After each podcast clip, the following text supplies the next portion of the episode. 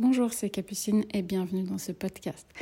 Aujourd'hui, je voulais vous parler de la motricité libre, mais aussi comment on pouvait aller un cran plus loin que juste la motricité libre. La motricité libre, c'est euh, quelque chose qui a été développé par Amy Pickler, qui est médecin.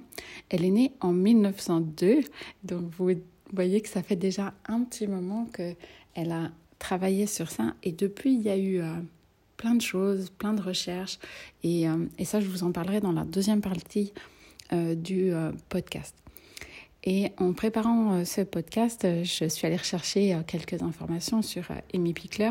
Et ce que j'ai trouvé très intéressant, c'est que dans son observation, elle s'est rendue compte que les enfants de, des bourgeois avaient tendance à être très maladroits et pour elle, c'était causé par la surprotection des adultes.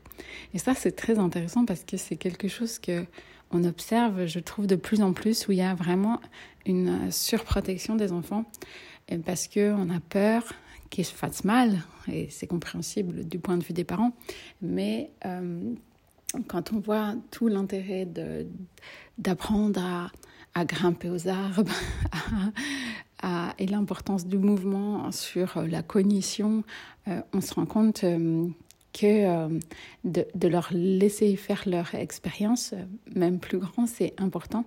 Et je trouve ça intéressant que Amy Pickler avait déjà observé ça, que c'était les adultes qui, par surprotection, rendaient les enfants maladroits. Et ensuite, par rapport au bébé, donc elle dit le bébé est acteur de son développement et progresse à son propre rythme, favorisé par la liberté de mouvement. Et euh, donc pour moi c'est déjà une énorme étape en fait de euh, par rapport à de là où à, l'époque où elle a vécu et ce qu'elle observait et donc la grande euh, les grands principes c'est la non-stimulation et qu'on ne va pas mettre l'enfant dans une position qu'il n'est pas capable de tenir seul. Donc ça veut dire on ne les assoit pas et on ne les met pas debout. Et euh, souvent, moi j'observe des parents qui ont lu ces genres de choses sur la motricité libre et qui vont appliquer ça et qui vont dire oui, moi je fais la motricité libre. Donc ça veut dire qu'ils vont laisser leurs enfants se développer à leur rythme.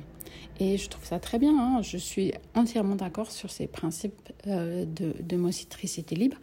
Mais toujours est-il que je me posais la question parce que j'ai observé que même ces enfants en motricité libre, des fois, on avait une, motricité qui était euh, plutôt tardive par rapport à ce que moi j'observais.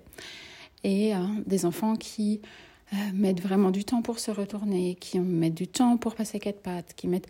Tout est un petit peu euh, retardé dans le temps et je me suis demandé un petit peu pourquoi est-ce qu'il y en a qui se développent hyper rapidement, qui se retournent vers 4 mois, qui font du 4 pattes à 6, euh, voilà, où tout est très rapide et euh, qui sont tout très toniques. Et, si vous travaillez avec des enfants, vous avez sans doute observé qu'il y a vraiment une différence qui est, qui est des fois flagrante entre un enfant qui est très tonique et, des autres enfants qui sont très très tranquilles et de comprendre euh, les facteurs qui vont faire qu'un enfant euh, va être euh, tonique et, pas l'autre. Pour moi, c'est c'est passionnant et c'est là où on peut aller un cran plus loin que juste la motricité libre parce que dans la motricité libre, euh, elle parle très peu du tout petit, du tout nourrisson, 0-3 mois. Qu'est-ce qu'on fait à cette période-là?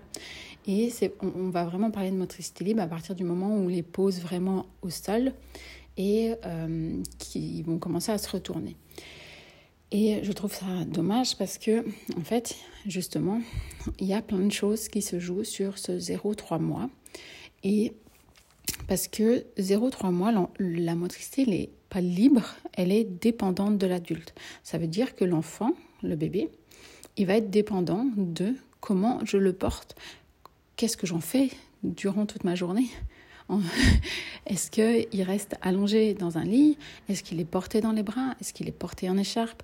Est-ce que... Euh, il est allaité, est-ce qu'il est au biberon, et toutes ces contraintes, ces micro-contraintes du quotidien, comment je le porte pour le changer, comment je le change, euh, comment je le transporte de, ma, de, la chambre au salon, euh, est-ce que je lui tiens la tête, tous ces, ces petits facteurs vont faire qu'il y a plusieurs choses qui vont jouer.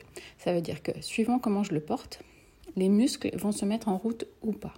Ça veut dire que on a des portages qui sont actifs et des portages qui sont passifs.